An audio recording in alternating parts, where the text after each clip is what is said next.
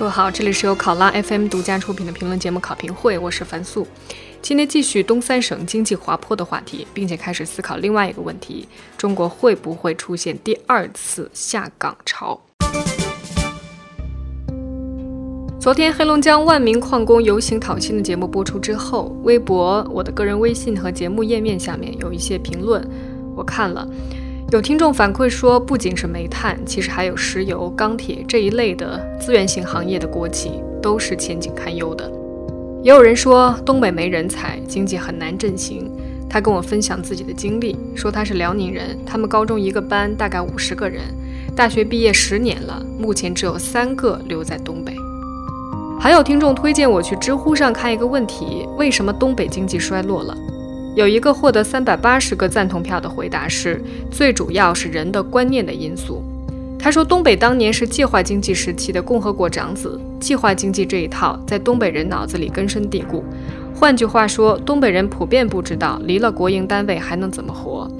在东北生活的气氛是浓浓的国企气氛，比如工作效率不高，反正单位不是自己的，久而久之就养成了不爱动脑去想如何经营和发展的坏习惯。每天干好手上这些活就安心了，擅长做个好雇员，不擅长做老板。另外就是人际关系无比复杂。他说他记得每次给家里打电话的时候，和父母说要办个什么事儿的时候，父母第一反应就是要准备多少钱，请人吃饭，怎么送烟，怎么送酒之类的。这是普通网友根据他的生活经验得出的分析，或许没有专家学者通过研究得出的结论严谨，但其实非常的生动，也符合生活的逻辑，也言之成理。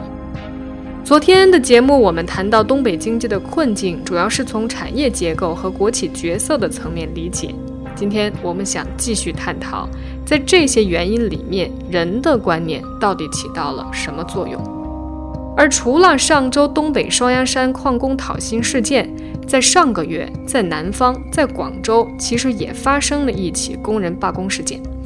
二月十七号，广州市的鞍钢联众不锈钢有限公司两千多名工人发起罢工。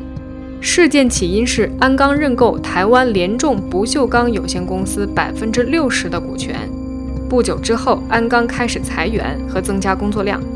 而在去年十二月，鞍钢以经营困难为由搞待岗政策，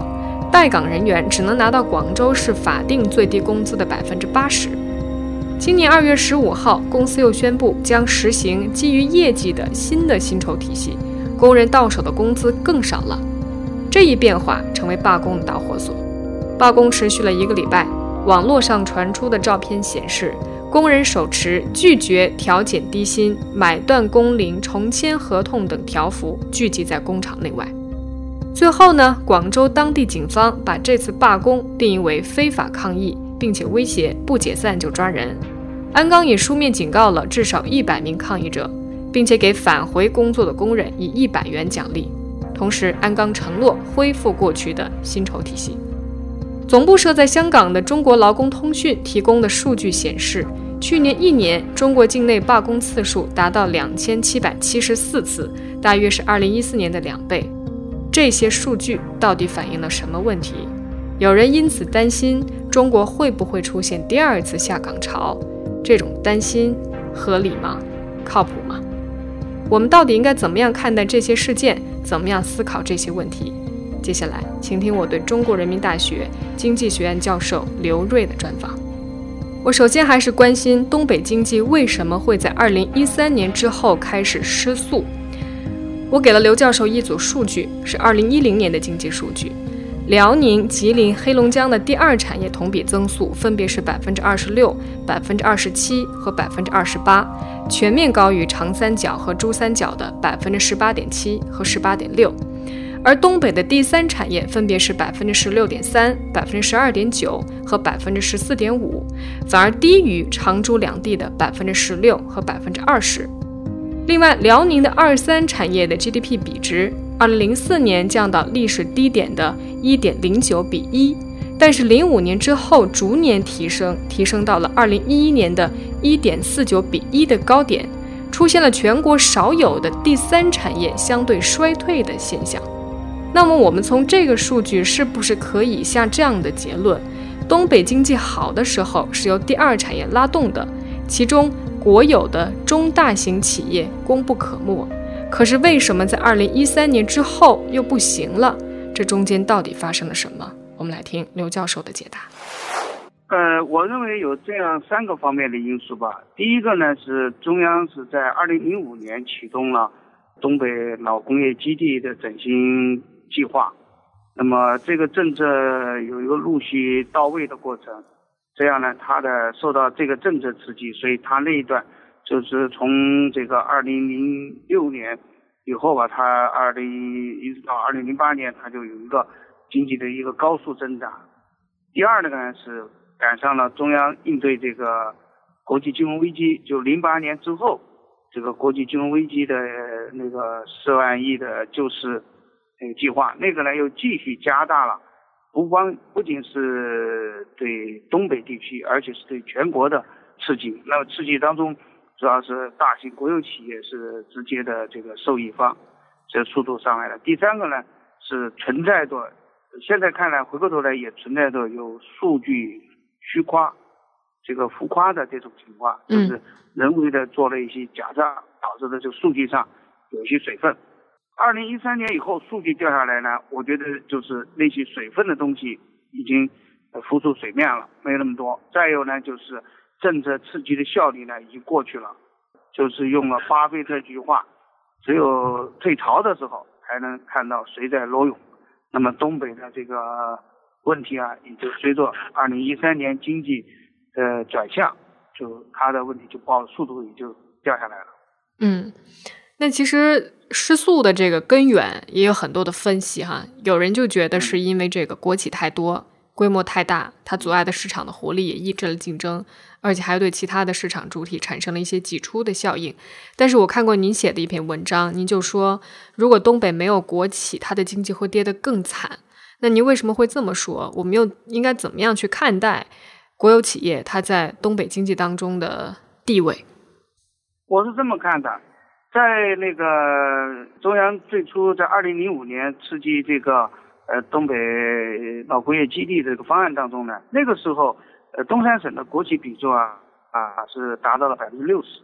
那么后来在逐渐的这个他也推进改革这个过程当中呢，它的国企比重是下降的。是降到了目前的百分之五十，可能不到，这是我看是前一年的数据。那么整个国企的比重是下降的，那么伴随这个国企比重呢是有一段上升，但这个上升呢，我讲了前面三个因素，呃，也把它速度拉起来了，其中呢也包括了国企在这一段时间也发挥它的作用。现在的问题出现呢，我认为呢不是国企的进一步的。呃，降低比重或者说私有化才能呃挽救东北经济的，而是属于它没有找准它的东北的经济的优势所在，他在推进他的这个整形过程当中，他对他的优势啊没有充分加以利利用。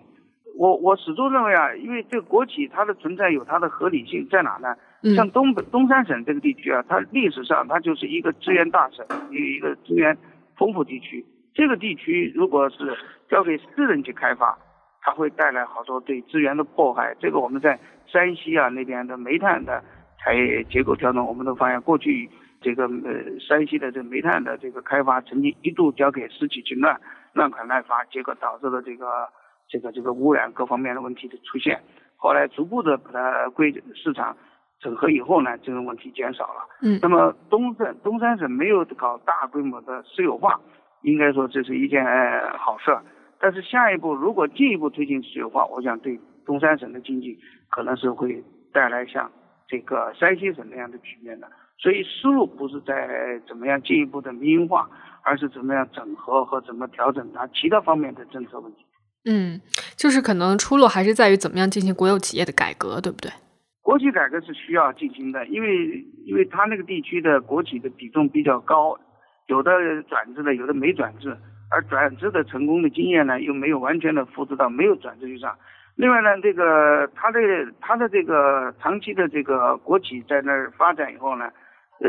导致了一种大家对国企的过分依赖。因因为在东北很多一家老小啊，都是在国企里边工作的。突然之间，如果让他要离开国企去呃自谋生路的话，他们觉得是一种身份的丧失。这就牵扯到观念的问题。嗯，就觉得这是件丢人的事儿，是一件是是自己不行了，呃，也是也有也有一种安全感的需要，就是说我在国企里边，我有一种人身安全得到保证，到了市场上去穿了，我这种人间人身安全感就没了。嗯，这个情况不像在南方，南方因为它没有一刚开始的发展，它国企比重很小，很多家庭都不是在一种国企的这个环境中长大，所以他也就无所谓了，就自己去做。嗯嗯，有人说东北的经济成也计划经济，败也计划经济，想听听您对这种说法的评价。那您过去也说过，您说它最大的问题是没有处理好政府和市场的关系。那现在的东北，它到底需要一个什么样的政府？需要一个怎样的市场？理想的这种互动模式应该是怎么样的？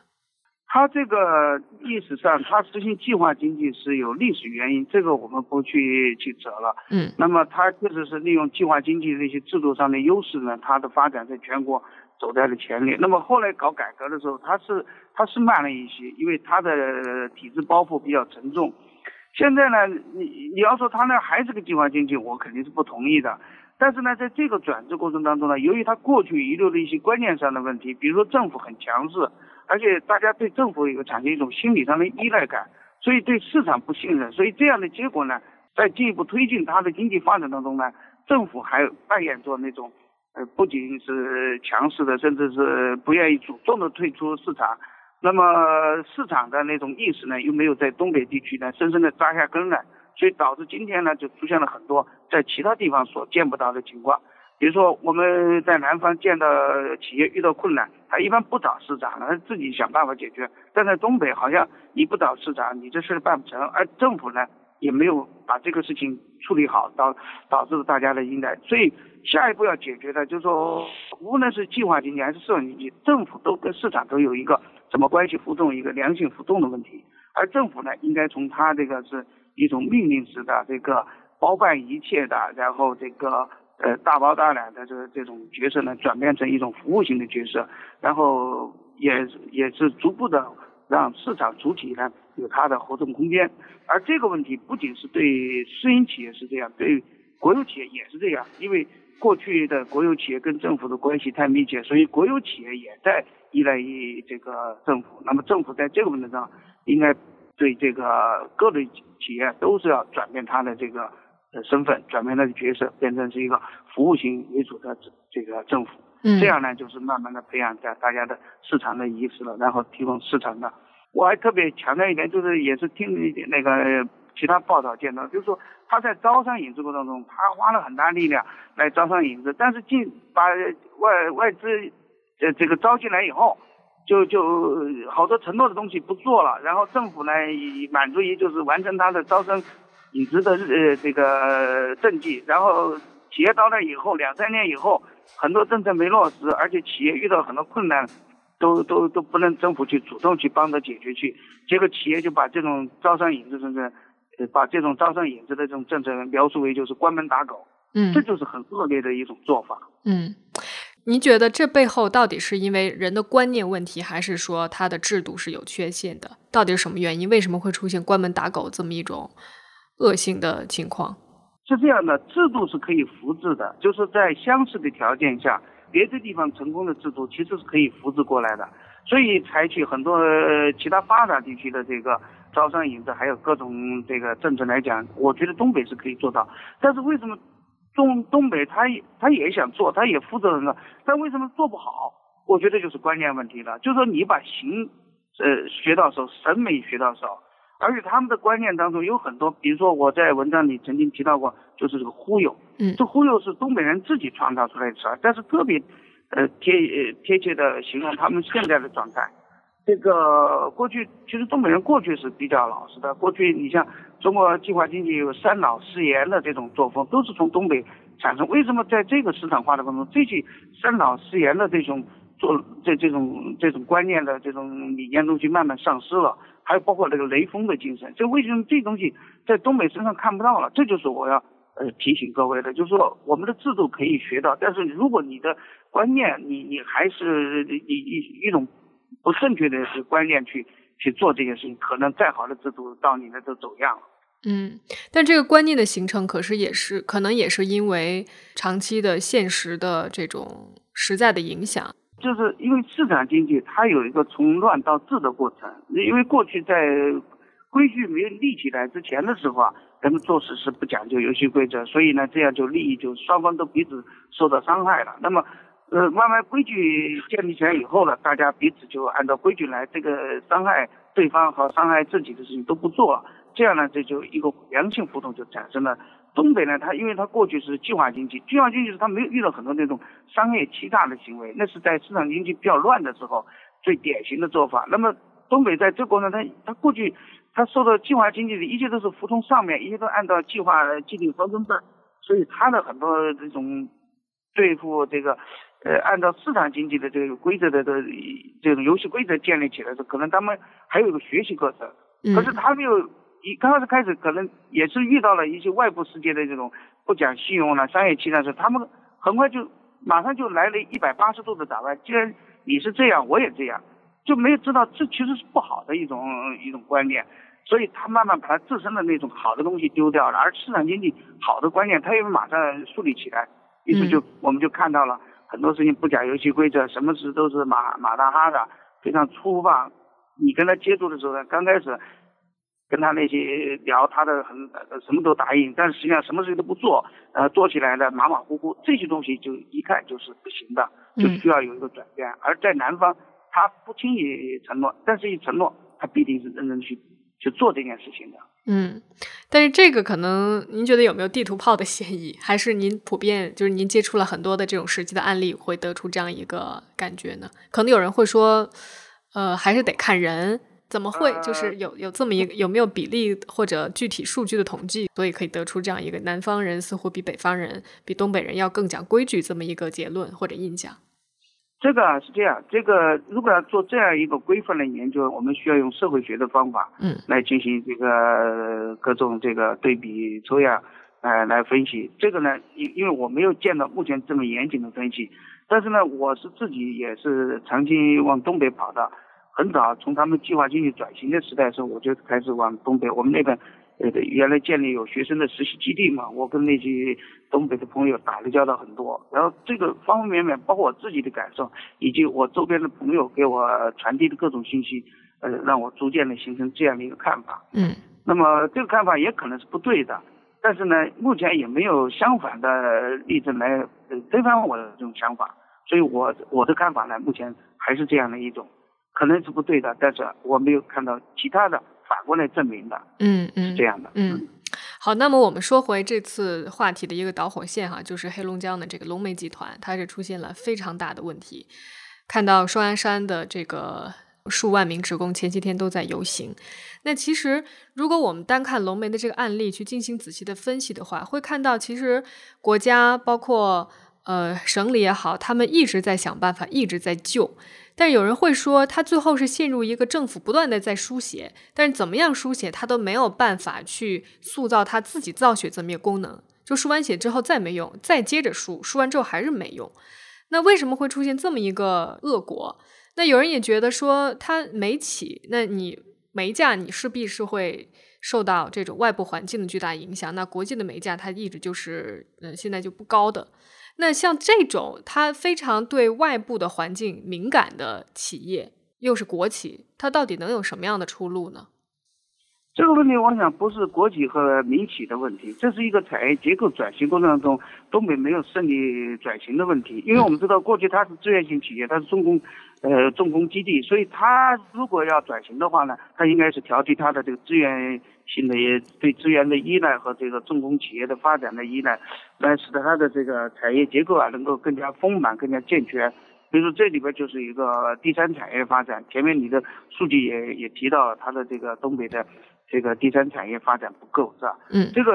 那么大批的从那个资源型的和这个呃重工企业分流出来的人员呢，应该是向第三产业转移。这个过程呢，一个是伴随着呃生产的服务业的扩张，还有就是这个呃民企的扩张。因为我们知道，多数的这个第三产都是分布在这个民企，而民企呢，它适合于做三产，它不适合于。呃，做那种大型工业的那种资源型的，因为那个是不是它的强项？但是工这个东三省的这个转型呢，这个过程没有发生，所以呢，很多这个企业的员工啊，就留在了这个资源型和这个重工企业，而资源型在枯竭。东北过去，比如说大庆，它的在那那一段时候带动了这个呃经济的增长，但是大庆的石油呃这个资源啊是在枯竭的，嗯，还有这个东北的煤炭，它也是在大量的枯竭的，而这个呢是需要有一个产业衔接，但是这个政策做得不好，我们曾经也为他做过这个工作，他们政府好像也也也有这种想法，但是这有一个执行力，有一个关键转变呢。他那是做这工作的，但是这些工作可惜都没有做成功。嗯嗯。所以它出现了今天的这个呃转型，还依然再现了它在二十年前，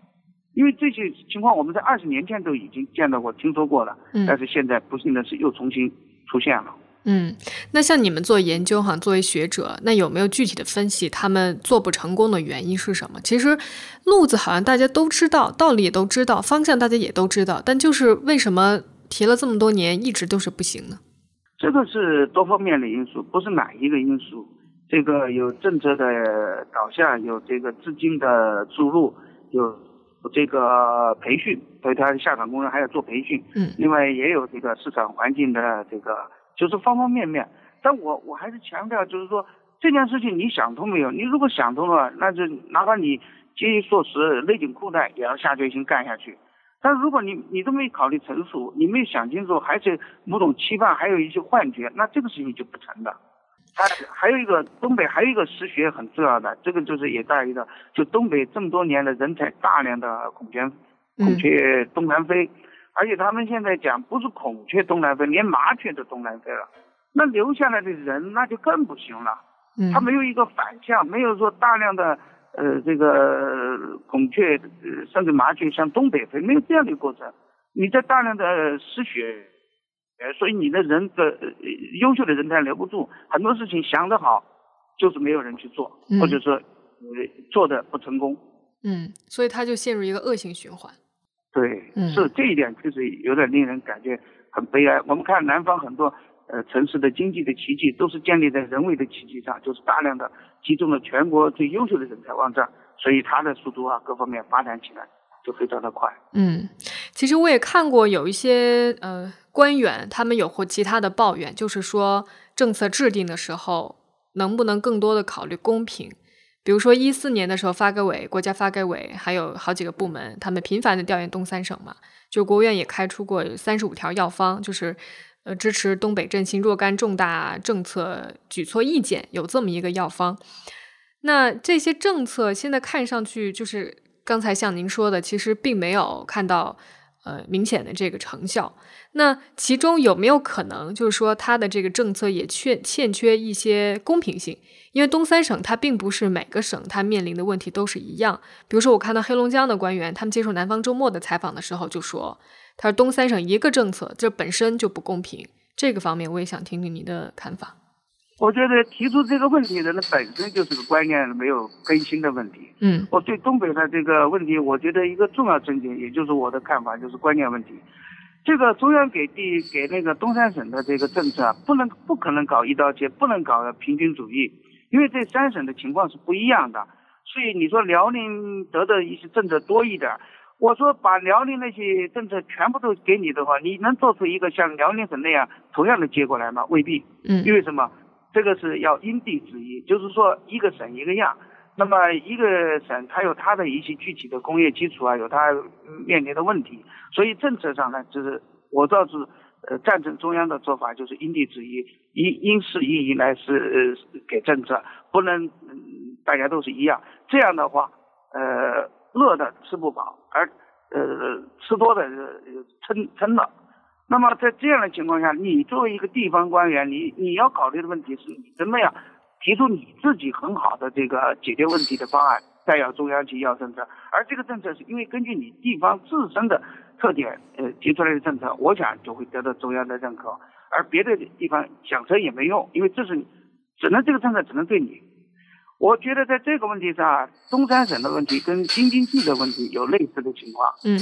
就是比如说京津冀的发展，河北省就老抱怨，或者说呃天津、北京啊这个方面，嗯我们就呃不行。但是话又说回来，把北京和天津的政策都给你河北省，你吃得下吗？你做得到吗？这个是一样的道理。嗯，好，最后一个问题，您对东北东三省的经济走出困境有多大的信心？我觉得东三省的问题啊，其实不是一个大家都没看清的，是看清了，但是怎么做、下决心做、从哪做的问题。嗯，当然这一点，我想，如果说大家还争来争去，还犹豫不决，有的说是国有企业太多了，把这个一一一一四九零那这么一个灵丹妙方推推荐给东北，可能会激起的是更大的反弹。嗯，所以这个首先这个认识要达成共识。再一个呢，东北东北三省的问题也不可能取决于东东北三省自身的努力，因为它有大的环境。比如说，我们东三省处在这个东北亚的这个敏感区域，它的呃它的外向经济的发展条件，它就不及其他那些没有这样的一个敏感区域的这个这样的一些问题。所以这这这个区域它的呃受外部环境的影响制约啊，可能超过了其他区域。嗯，所以他的花的时间。可能会长一点，也就是说，它有些问题不是由他自身来决定的。但我想再用那么五到十年的时间呢，东三省的情况，它毕竟还是能够有好转的。我我曾经提到，他是要人有人，要车要钱有钱，要资源有资源，要地有地，就是缺的就是人们的呃观念转变以及怎么做的。好，非常谢谢刘教授对东北经济问题的解答。那么接下来，我们来重点关心从劳工纠纷的问题当中，能不能判断中国会不会出现第二次下岗潮？虽然现在主流媒体没有太多的报道，但是在社交媒体上还是可以看到关于这些从南到北的罢工和劳工抗议的消息。比如说，前段时间广州呃鞍钢联众钢厂和前几天的这个黑龙江龙煤集团的员工游行，他们多半是抗议欠薪、抗议裁员。那我看到在香港，它有一个劳工权益团体，叫做中国劳工通讯，他们有一份记录，就是有一个数据说，去年记录到的罢工和抗议的活动达到两千七百多次，是二零一四年次数的两倍之多。那最近几个月里，似乎看到劳工纠纷越来越多，仅仅是今年一月份就发生了五百多次抗议活动。那我想知道这些数据和劳工事件，如果从研究者的角度，它能反映什么问题？能反映现在？这个是东东三省的这个问题一个一个一个折射，就是说，其实历史上这个工人阶级它有一个共性，就是它集体主义意识比较强，它这个比较抱团儿，所以如果他这个阶级的利益受到伤害，他很快的就能聚集人来表达他们的这个共同的阶级意识的诉求。这个我们在过去已经屡屡见到了，所以。现在东东北三省处在经济一种困难时期以后，他肯定很多这样的工人啊都会有这样的同感。嗯，那么这个要善于化解，这个我觉得这是政府要做工作，就是中央讲的用社用社会政策来兜底儿。就说如果一时半会儿你找不到说经济上合理的解决他的经济问题情况下，对于他们所面临的一些困难，对他们的一些符合合合情合理的要求啊。应该有一个满足，嗯，比如说他们的社社保基金现在确实存在一个严重的缺口，那么这样的情况下，那就中央应该给予一定的支持，来化解在经济转型过程中产生的这种呃特殊群体的特殊需求。嗯，关键是现在的这种劳工的纠纷，好像不仅仅是在东北，比如说在南方，甚至在广州也看见了，而且现在它转变有这么一个特点，就过去抗议的对象。我们能够见诸报端的多半是私人雇主，但这次好像主要是针对大型国企。那这种转变，它又能反映什么问题？这个我倒不是觉得是劳工的抗争必就是非得要区分出一个私企和民企，其实私企的矛盾也也比较突出，只不过私企的这个规模可能不那么大。嗯。另外，私企它劳工反抗的形式跟国企的反抗形式有所不同，这都是反映了一个共同的问题，就是中国在目前这个深深化这个呃结构转型当中哈。它会产生了一些弱势群体的利益受损，或者他们的某些权益啊没有得到及时有效的这个补救，所以呢，大家维权的意识比过去，比二十年前的这维权意识啊，都都非常强烈了，所以它表现出来。这个时候，我觉得是对我们执政的一种能力的考验，就是你面对这样的一种错综复杂的时候，你能不能有一个呃化解矛盾的办法，不要让让矛盾越积越深，最后导致一种破坏性的。反抗，嗯嗯，这这是一个给当政者提出的一个严肃的挑战。当然，我想这个就要配合社会治理的改革来来推进这项工作。嗯，那再结合哈，刚才我说的这个中国劳工通讯他们记录到的罢工和抗议的呃活动的这个次数，再加上。中国整体 GDP 的增速和其他就业的这些数据的披露，引发了大家这样一种担心：，就是中国会不会出现新一轮的下岗潮？但是前两天开两会的时候啊，当然现在还在开，国家发改委徐绍史主任他就在记者会上说，中国不会出现第二次下岗潮。但是又有媒体人会细心的比较说，这次情况其实和九十年代那次并不相同，因为当时经济增长的速度非常快，新兴的行业呢，它自己可以创造出数以百万计的就业机会。但是现在呢，中国的经济虽然仍然在增长，可是呢是二十五年来最慢的速度。所以到底能不能这么快的下结论说中国不会出现第二次下岗潮？我们应该怎么样去判断，到底会不会出现这种比较大范围的，听上去？呃，很让人担心的这么一种局面，怎么样去看待这个问题？这个下岗潮这个词儿的说法呢，我不太完全认同。但是呢，是因为是新闻媒体提供的一个词儿。我们如果做对比呢，我觉得有这么几点可能还是有区别的。嗯，就是说在九十年代那个国企大规模下岗呢，它是全行业的下岗，它不是哪个行业，它是整个集体下岗。呃，现在的下岗呢是几个传统产业，就是主要是产能过剩的产业的这个下岗，这是第一。第二呢是它的人数规模就是差别很大。那么九十年的下岗呢，呃，一个城市可能就是三十万、四十万的下岗。那么全国总数呢，那个官方提供的数据呢是两千多万，实际上我们估计呢可能得有三千万，因为那个时候国企的职工啊是接近九千万。那是三分之一下岗，那就是三千万。那现在呢？呃，公布的数据呢是是大概就是煤钢、煤炭和钢铁呢合起来大概是一百百五十万，而且是主要分布在这个产煤的呃省。嗯。所以呢，这个数量呢远远小了。第三一个呢，就是大家都有这个经历了，就是下岗以后该怎么处理，这个下岗带来的一些呃后续的工作该怎么做。其实我们在现在来讲更有条件。更有这个财力去做这件事情了。嗯，比如说现在中央中央嗯承诺，他要拿出一千亿来专门安置这个下岗这个工人的这个生活和他们的再培训的这个事情，那就说已经有有备而来了。嗯，所以这样的一种安排呢，社会的矛盾呢，应该说还是呃应该说要要小得多。这是我们对这一次不会像出现那个二十年前那样的情况的一个比较乐观的判断。我们觉得最担心的其实还是这个，由于这个呃产能过剩、处理这个去库存，还有这个僵尸企业所引发的这个银行啊、这个债主的那一一系列的这个金融风险，这个其实是呃更更加危险的或者带有全局性的问题。好，非常谢谢刘教授细致的分析。以上就是今天考评会的内容。番粗在香港，感谢各位的收听，欢迎你继续在官方微博、我的个人微博和节目页面上留下你的评论，让我知道你们的反馈。明天再见。